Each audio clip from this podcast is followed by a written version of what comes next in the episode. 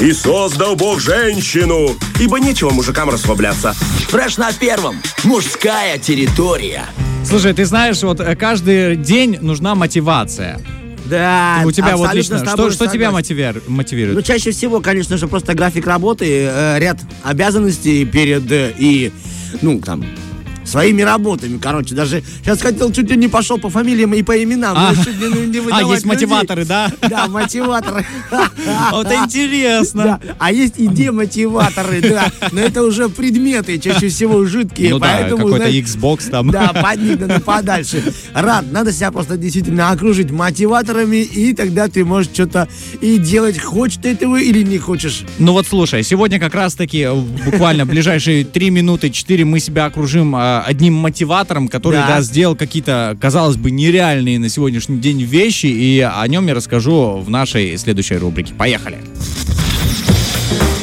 Силен не тот, кто упал, а тот, кто упал и отжался.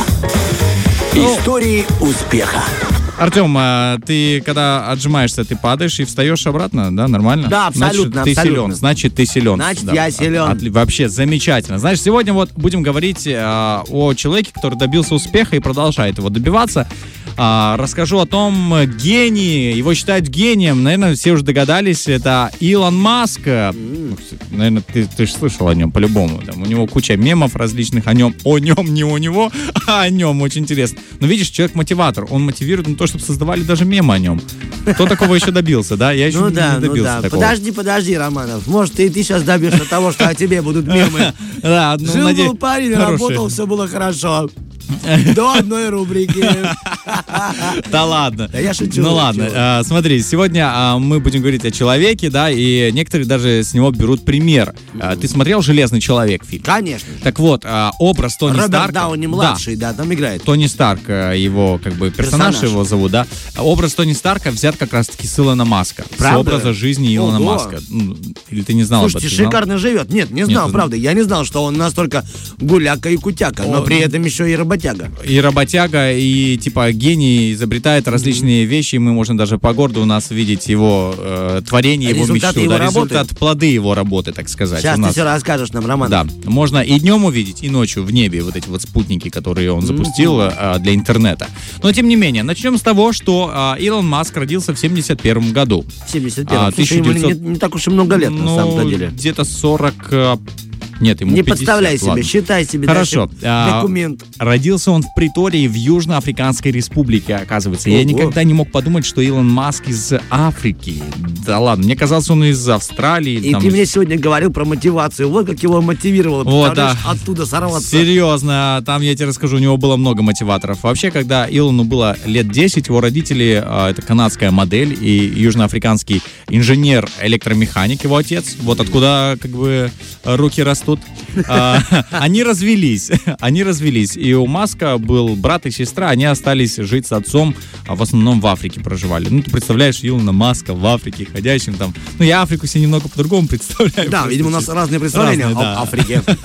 Так вот, э, а по его белому тону цвета кожи не скажешь, что он оттуда, согласись? Конечно, Как-то что-то не набрал он загара Ну, с честно собой. говоря, и по тебе не скажешь, что... Что я из... Да почему? Вот смотри. мест. Смотри, я как-то как потемнее, Так я же лицо вижу. Мы же А. с тобой, ты когда-нибудь видел маска без Это- майки? это- Просто сейчас а. Романов за- задрал майку и показывает мне, знаешь, торс. тут. Смотри, смотри, какой смотри. цвет. Это я, знаешь, почему у меня цвет лица такой? Потому что я на тебя смотрю. Потому что ты высокий, Ну так не вот. доставляет кровь до головы. Ладно, давай рассказывай, Вот, пожалуйста. отец Илона Маска. Начнем с того, что у него был отец э, таким суровым очень человеком, и он заставлял детей выслушивать, э, как он читает морали, по несколько часов сидеть молча, просто слушайте меня, а я вас буду сейчас. Но это считает, знаешь, э, как бы уже... Абьюзер. Уже, да, Мы вчера уже... узнали О, об этом. новое слово. Абьюз. Я его никогда не использовал даже. Но Вот, применяй, теперь появилось, да. Знаешь, можно сделать даже какие-то слова ключевые, знаешь, типа абьюзер, да, озвучку такую на рубрике, типа. А, Так вот, тот момент, что Романов не знает, что, что это такое. Да. Говорит, говорит почему-то с положительным Типа с положительной оттенком. окраской. Ладно, давай. Так рубрику. вот, а отец э, постоянно говорил о каких-то нравоучениях, а Илон Маск, ну, он гнобил, грубо говоря, своих детей, получается так что. А дальше вторая серия вот этого испытания, которое у него было, это в школе. Одноклассники смеялись с него, э, я не знаю с чего, может, с его внешности, он не говорил, но было так, что э, Илон Маск э, был просто замкнут в себе, из-за этого, наверное, он и привлекал внимание к тому, чтобы его постоянно гнобили. Однажды даже ему сломали нос в школе, и пришлось в больнице его как бы вправлять, вот так вот э, говорили, да. Но не лучшее, да, конечно, я после этого бы не хотел возвращаться в эту школу, я почему-то замечаю, что у многих людей успешных, почему именно, э, ну, их как-то не понимали в школе, как-то, знаешь, э, вот, у тебя понимали в школе всегда? Ну, да, поэтому я ничего не добился. Да ладно. Ну нет, я думаю, что это не критерий. Я вот думаю, что это не критерий. Я не согласен с этим. Так просто бывает. Возможно, люди те самые творческие, которые действительно полностью творческие, они по-другому смотрят на мир. Совершенно, И это никак ну, не коррелируется с картиной восприятия мира других там одноклассников или одношколят. Да, вот, например, э, что делать? Э, Маск говорит, ладно, не получается у меня с друзьями, получится с компьютером. И у него был э, дома в 10 лет появился компьютер, это стало его отдушиной, и он начал э, учиться программировать. За буквально несколько дней он освоил курс, который был рассчитан на полгода. Представляешь, в 10 лет. Я просто помню, что я в 10 лет делал. Э, Я не знал, что такое компьютер. Вот. а Он создал первую иглу, игру под названием Blaster. В нее сегодня еще можно поиграть, кстати. а, И заработал свои первые 500 долларов а, в 10 лет. Очень даже хорошо, учитывая, что это еще и в Африке, где-то там да- далеко, на другом конце света. Дальше, что очень интересно. а, У 14-летнего Маска случился экзистенциональный кризис. Такое слово вчера выучил. Оказывается, что это такое? Ему не давал вопрос, э, не давал покоя вопрос о том цели его существования на Земле. Для чего он? Что делать? Да, вот он столкнулся с таким пониманием, зачем я вообще родился. Но он, прочитав роман Адамса Дугласа «Автостопом по галактике», э, понял, что его задача э, стать как бы спасением для этого человечества, сделать что-то хорошее для этого мира. И вот оттуда понеслись его мечты о том, чтобы отправить людей на Марс, а, сделать э, бесплатный интернет, я предполагаю, сделать интернет-банкинг, да, э, упрощенным, всем доступным, да, в мире. Сегодня у нас тоже есть интернет-банкинг, э, как бы очень хорошо, спасибо, да, наверное, стоит сказать ему спасибо. И он хотел а, эти машины, он хотел изменить представление об электромобилях и с- показать то, что это полноценные автомобили.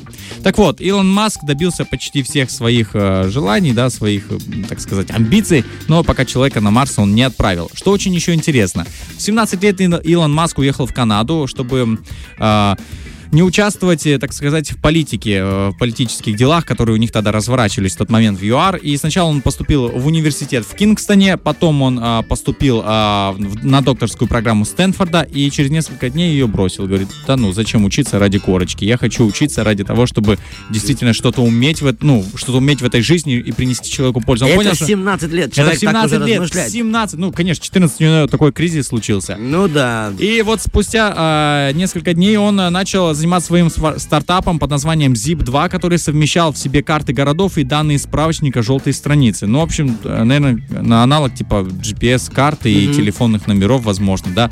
Спустя два года а, он продал вот этот проект, свой стартап, за 22 миллиона долларов.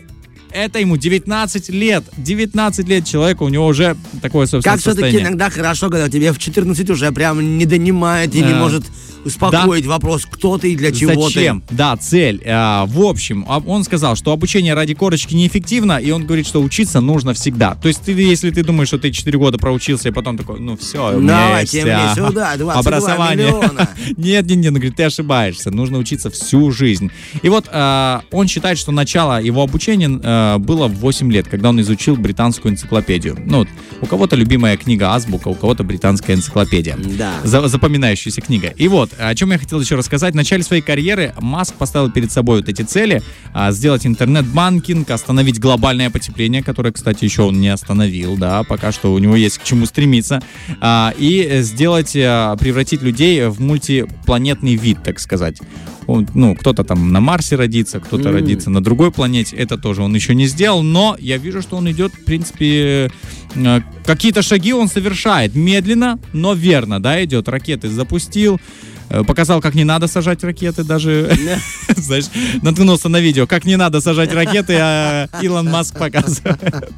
Вот. э, Да и, собственно, э, знаешь, бывают ошибки, мы видим в его биографии, я не буду просто говорить обо всем, что происходило, но э, видна такая динамика роста, видна динамика ошибок. И э, хочется, знаешь, закончить тем, что не ошибается тот, кто ничего не делает, собственно. А вот мы видим человека, который действительно что-то делает. Это, знаешь, я бы сказал, пример и мотивация для того, чтобы пытаться делать, начинать, рисковать. Потому что если бы он не рискнул, не бросил бы, ой, я зацепился за Стэнфорд, все, я там стану, буду надеяться на, на то, что на мое образование и так далее. Нет, он сказал, так, все, я бросаю, иду дальше, делаю свой проект, получаю через два года 22 миллиона долларов и так далее. Поэтому а, у Илона Маска есть мечты, а, есть цели, есть амбиции. Я желаю, чтобы у каждого были мечты, цели, амбиции. И знаешь, что самое главное? Результат. Результат. Пусть даже если он будет ошибкой, но это тоже результат. Итак, а теперь результат работы нашего диджея, и 100% это не ошибка. Большое тебе спасибо, Денис Романов. Мы вернемся после нескольких приятных музыкальных